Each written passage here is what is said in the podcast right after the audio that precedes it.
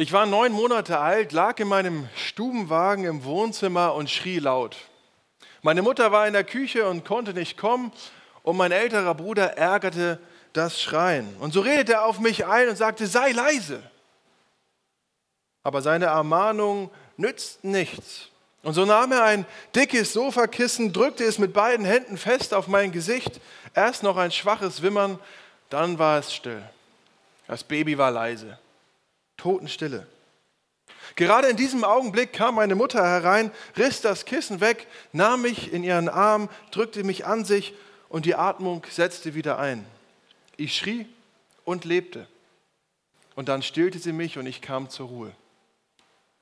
Diese Geschichte habe ich vor kurzem gelesen. Also es ist nicht mir passiert, aber es ist trotzdem eine Geschichte, die wir so, glaube ich, nicht erleben wollen.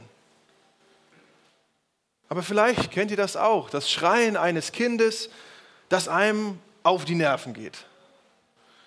Und es schreit und es schreit und was man auch tut, man kriegt dieses Kind nicht zur Ruhe. Und dann auf der anderen Seite bin ich selbst, der auch irgendwie irgendwelche Bedürfnisse hat und was ich jetzt gerade gar nicht gebrauchen kann, ist eben ein schreiendes Kind. Und wenn dann die eigenen Bedürfnisse nicht gestillt sind und auf die Bedürfnisse des Babys treffen, die auch nicht gestillt sind, dann ist das keine gute Kombination. Ein anderes Beispiel. Nach dem Gottesdienst in Kapstadt in der Gemeinde, wo ich vor meiner Zeit in Stein war, gab es immer Kaffee und Kuchen.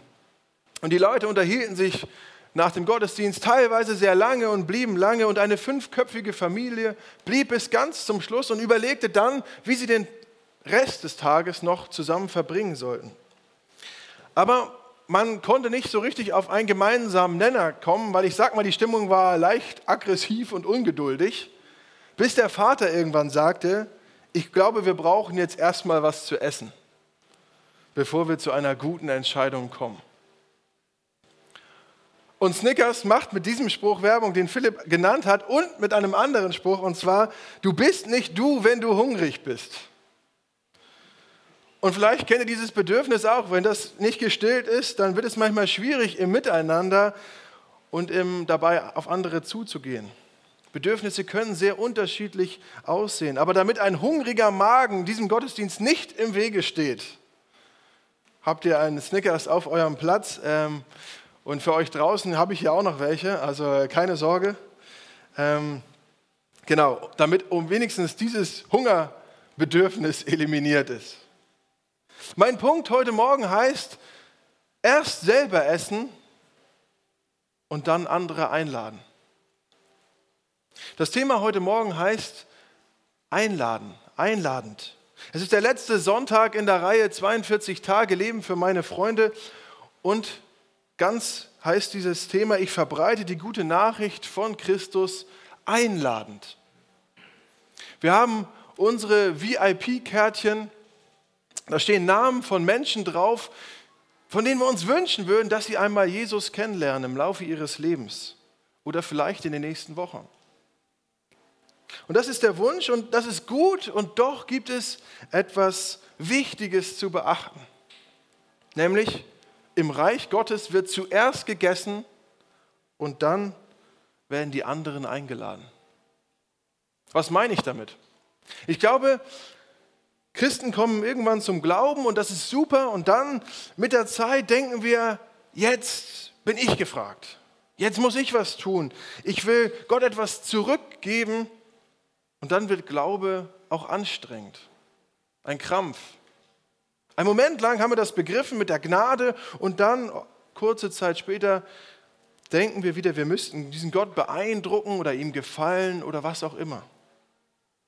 Und dann verstehen wir dieses Prinzip nicht mehr, leben es nicht mehr. Und dann wird vielleicht auch einladend Glauben oder 42 Tage Leben für meine Freunde, Evangelisation, etwas Anstrengendes. Zum Druck, zum Krampf. Im Reich Gottes wird zuerst gegessen, bevor man Essen verteilt. Dann ist es ja nicht so, dass man in dem Moment, wo man zu Jesus kommt, zum Glauben kommt, dass man da ein, ein großes Essen bekommt, mit dem man für den Rest seines Lebens auskommen muss. Er stillt nicht diesen Hunger einmal. Nein, sondern es ist immer wieder ein Festessen bei Jesus im Grunde vorhanden. Es ist ein Lebensstil, wo ich mich immer wieder einladen lassen darf, mich hinsetzen darf bei Jesus und er ist derjenige, der mich bedient. Mit allem, was ich so brauche. An einem Frühstückstisch zum Beispiel. Ich esse eher salzig oder gerne salzig. Vielleicht andere von euch eher süß, andere vielleicht eher lieber Weißwürste. Hängt vielleicht auch von der Region ab. Heute gibt es nur einen Snickers für euch, aber bei Jesus gibt es reichlich. Und trotzdem soll dieser Snickers euch daran erinnern. Mit vollem Bauch ist es einfacher, jemanden zu Jesus einzuladen. Denn wenn ich dieses Fest mal bei Jesus geschmeckt habe, dann will ich auch andere dazu einladen. Und ich möchte euch eine Geschichte erzählen aus dem Alten Testament, der dieses Prinzip im Grunde ganz, ganz schön veranschaulicht. Und wer will, kann das zu Hause in Ruhe nachlesen. Es steht in 2. Könige, die Verse 6 und 7. Schauplatz der Geschichte ist die Stadt Samaria im Nordreich von Israel. Samaria ist von, seit einiger Zeit von einem feindlichen Heer umlagert.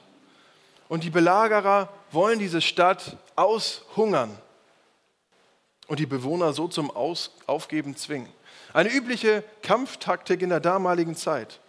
Und seit Tagen und Wochen leben diese Menschen nun in diesem Belagerungszustand und sie haben nichts mehr zu essen. Überhaupt nichts mehr. Was dann passiert, ist extrem grausam und ich will euch die Einzelheiten auch ersparen. Aber zum Beispiel essen sie Taubenmist und bezahlen dafür viel Geld. Eselsköpfe werden für mehrere Monatslöhne verkauft und dann gegessen. Also der Kopf eines Esels. So geht es den Leuten in Samaria. Es herrschen furchtbare Zustände. Und nun gibt es noch vier Männer, die leben außerhalb der Stadtmauer vor den Toren von Samaria, weil sie krank sind.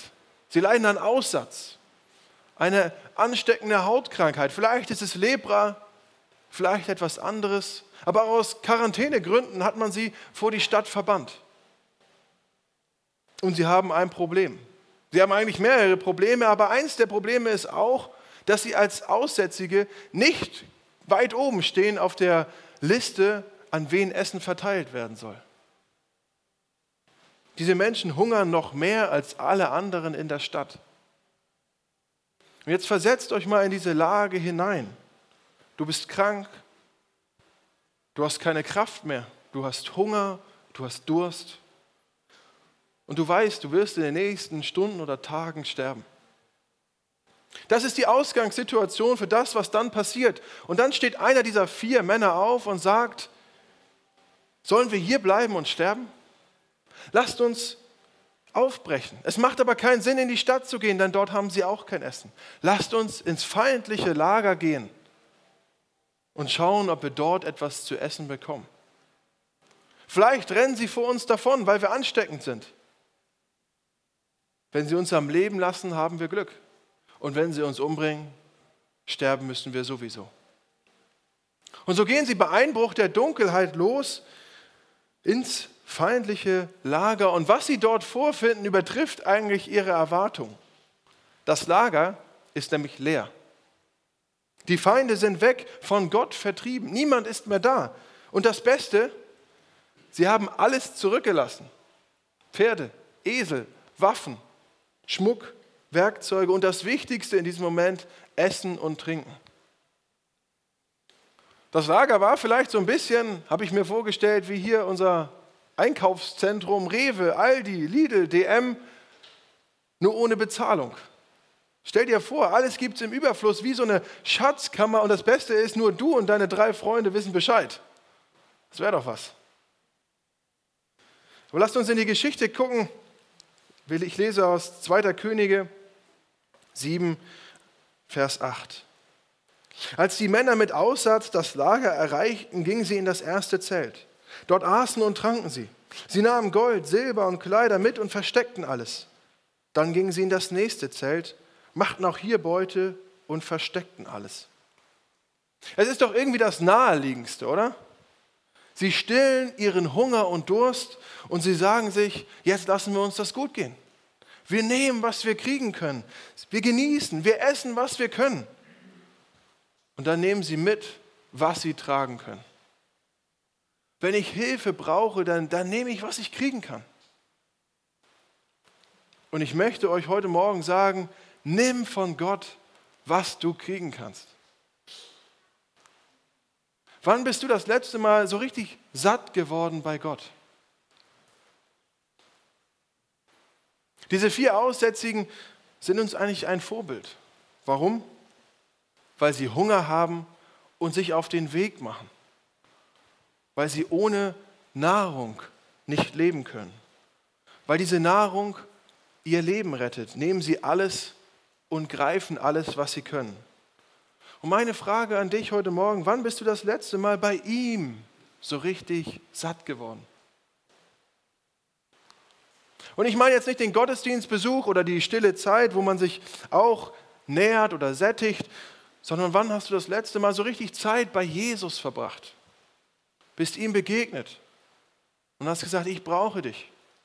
Ich brauche Nahrung für meine Seele. Hier sind meine Bedürfnisse, meine Frustration, meine Nöte. Komm du rein, nähere du mich. Etwas, was passiert mitten im Alltag, mitten im Leben. Du und Jesus alleine. Vielleicht auf einem Spaziergang, wo du sagst, Jesus, ich brauche dich. Still meine Sehnsüchte nach den Dingen, die ich brauche. Heile du meine Verletzung, meine Enttäuschung, meine Vorstellung. Ich will von dir Erfüllung, Liebe, Frieden, Heilung. Wann bist du das letzte Mal satt geworden? Ich glaube, das Buch ist eine Menükarte, die Antworten auf jede Situation in unserem Leben hat. Die Bibel hat Antworten. Wann bist du das letzte Mal satt geworden? Und die zweite Frage, von was ernährst du dich? Deinen inneren Menschen. Was stillt den Hunger in deinem Inneren? Ich möchte euch gut Mut machen. Nimm von Gott, was du kriegen kannst. Erst selber essen, dann andere einladen. Und die Geschichte ist noch nicht fertig. Nachdem die vier sich satt gegessen haben und mitgenommen haben, was sie kriegen konnten, sprechen sie miteinander. Vers 9. Dann sagten sie zueinander, was wir tun, ist nicht richtig. Heute ist doch ein Freudentag und wir haben eine gute Nachricht. Wenn wir schweigen und bis zum Morgengrauen warten, machen wir uns schuldig. Kommt, lasst uns gehen und es im Palast des Königs melden. Heute ist ein großer Tag, ein, ein Freudentag und wir haben eine Nachricht zu überbringen. Sie haben eine Nachricht, die ihre Perspektive in ihrem Leben geändert hat und die das Potenzial hat, die Perspektive von einem ganzen Volk zu verändern. Sie haben eine Nachricht, die Hoffnung gibt. Sie haben eine Nachricht, die Freude auslösen wird bei dem Volk, die immer noch hungern in der Stadt. Eine gute Nachricht. Und das Evangelium von Jesus wird auch als gute Nachricht beschrieben. Eine gute Nachricht haben wir mit Jesus. Er ist, dem wir unser Leben verdanken, der uns Kraft gibt, der uns Freude gibt, der uns Hoffnung gibt, der eine neue Perspektive. Das waren Dinge, die wir in der letzten Woche bei uns in der Projektgruppe, jetzt wir hier im Hof saßen, aufgeschrieben haben. Immer wieder kommen wir auch zu Gott und zu Jesus in unseren Gottesdiensten, im Lobpreis, im Gebet, in der Predigt. Wir machen uns Gedanken darüber in verschiedenen Kreisen, wie können wir Menschen eine geistliche Erfahrung, Begegnung mit Gott schenken. Und in diesem Jahr wollen wir uns auch als AB nochmal ganz neu ja, zu dem Punkt kommen und sagen, es ist nicht recht, wenn wir diese gute Nachricht für uns behalten. Uns sättigen und essen und essen und essen und behalten diese Nachricht für uns. Es gibt in dieser Stadt Menschen, die hungrig sind oder die sogar vielleicht verhungern. Und bei manchen sieht man das vielleicht schon auf den ersten Blick. Bei anderen muss man ihnen in die Augen schauen oder auch ins Gespräch kommen. Ihnen fehlt vielleicht die Hoffnung und die Perspektive, die Jesus schenken kann. Ihnen fehlt die Leichtigkeit, die Vergebung schaffen kann. Und wir essen, wir haben Essen im Überfluss, Nahrung für die Seele. Und wir haben diese gute Nachricht und lasst sie uns nicht für uns behalten. Und deswegen haben wir in diesem Jahr auch das Hoffnungsfest mit Ulrich Pazzani. Es wird einen Glaubenskurs geben. der KFC, alles Orte, wo Menschen vielleicht zum ersten Mal mit dieser guten Nachricht in Kontakt kommen. Die Männer sagen, wenn wir schweigen und bis zum Morgengrauen warten, machen wir uns schuldig. Es gibt im Grunde keine Zeit zu verlieren. Los! Aber das kann jetzt wieder Druck erzeugen. Evangelisation zum Kampf und zum Krampf machen. Und deswegen im Grunde zurück zum Punkt, erst selber essen, dann andere einladen. Denn die gute Nachricht, die fängt damit an, dass wir uns auch selber daran sättigen, bei Jesus. Satt werden bei ihm. Und weil die Männer satt waren, kommen sie enthusiastisch ans Stadttor, voller Freude. Es gibt was zu essen. Die Feinde sind weg. Es gibt, was wir brauchen. Kommt mit. Und wenn wir nicht bei Jesus gegessen haben, was hätten wir dann zu erzählen? Wie glaubwürdig wäre die Geschichte? Erst selber essen und dann andere einladen. Und die Bibel hat die Nahrung, die du brauchst und die ich brauche. Und genau davon spricht auch Jesus immer wieder in seinem Leben. Zum Beispiel in Johannes 6. Ich bin das Brot des Lebens. Wer zu mir kommt, wird nicht mehr hungern und wer an mich glaubt, wird nie mehr Durst haben. Hunger und Durst sind Grundbedürfnisse des Menschen. Bei Jesus werden sie gestillt und darüber hinaus. Es gab einmal einen Pastor, der häufig mit dem Flugzeug unterwegs war und immer auf der Reise in seiner Bibel gelesen hat, weil er wusste, darüber kommt er mit den Leuten auch ins Gespräch. So auch in folgender Situation. Er saß im Flugzeug neben einem Geschäftsmann und las seine Bibel. Und irgendwann sprach ihn der Geschäftsmann an und sagte, Entschuldigung, warum lesen Sie dieses veraltete Buch? Es gibt doch Wichtigeres, Moderneres, Neueres in, im, im Leben. Und der Pastor antwortete, wissen Sie was? Ich glaube, dass die Bibel die drei Antworten auf ihre drei wichtigsten Lebensfragen hat. Und der Geschäftsmann schaut natürlich irritiert. Und der Pastor sagt, die drei wichtigsten Fragen in ihrem Leben sind das Thema Sünde, Schmerzen, also Leid und das Thema Tod. Und sie kam tatsächlich ins Gespräch, in einen langen Dialog. Denn die Auswirkungen des Lebens, das auf, an Gott vorbeigeht, nennt die Bibel Sünde. Und die Frage ist, wie gehst du damit um mit dem Versagen? Thema Schmerz. Wie gehst du mit Sachen um, die im Leben nicht fair laufen? Wie Leid. Leid ist nicht fair.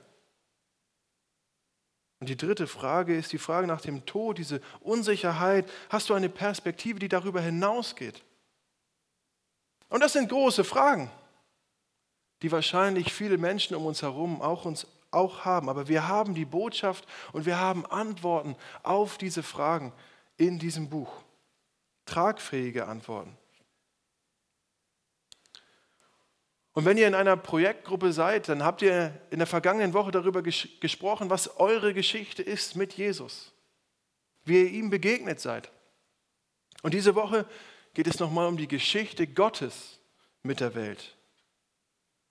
Und manchmal gibt es genau diese Momente, wo wir gesättigt sind, wo wir bei Jesus sind und es zu einem Gespräch kommt, wo Menschen auch Hunger haben, wo dein Freund vielleicht hungrig ist.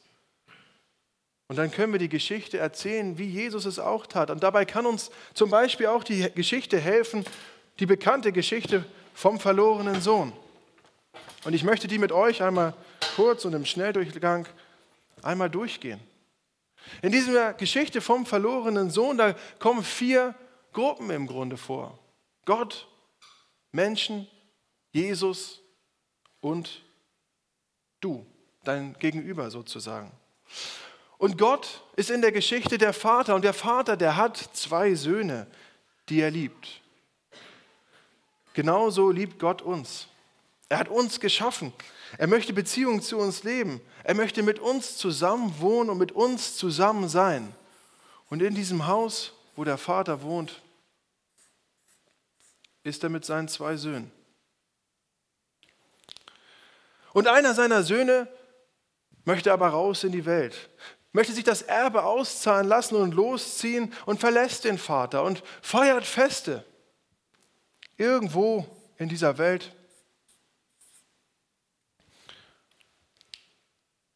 Aber er landet irgendwann bei den Schweinen. Ihm geht es nicht gut. Er ist einsam, alleine, weit weg von zu Hause. Er ist hungrig, sagt uns die Bibel. Er ist von niemandem wirklich geliebt. Er ist nicht gebraucht. Und er bekommt die Sehnsucht nach Hause zu seinem Vater, der ihn mit allem versorgt hat, der ihn bedingungslos geliebt hat. Aber er ist nun getrennt von seinem Vater und ist bei den Schweinen. Naja, Schweine sind äh, nicht meine Spezialität, aber im Livestream sieht es vielleicht aus wie Schweine.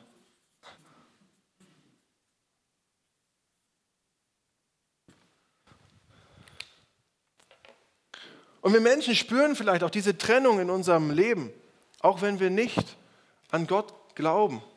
Diese Trennung von Gott. Wir spüren, dass uns etwas fehlt, trotz Familie, trotz Arbeit, trotz Hobby, trotz Urlaub, trotz tollen Anschaffungen, die wir immer wieder machen. Wir fühlen uns innerlich vielleicht leer in einer Welt, die auch immer weniger Orientierung bietet. Wir haben uns gegen Gott aufgelehnt, gegen den Vater, wir wollten nicht mehr bei ihm sein. Wir wollten uns nicht von ihm alles sagen lassen, was zu tun ist. Ohne ihn leben, haben uns von ihm entfernt. Wir haben die Beziehung zu ihm abgebrochen. Und die Bibel nennt genau das Sünde und die Folge der Sünde ist der Tod. Und Tod meint nicht nur, dass das Leben irgendwann zu Ende ist, sondern meint die ewige Trennung von Gott. Ewig von Gott getrennt.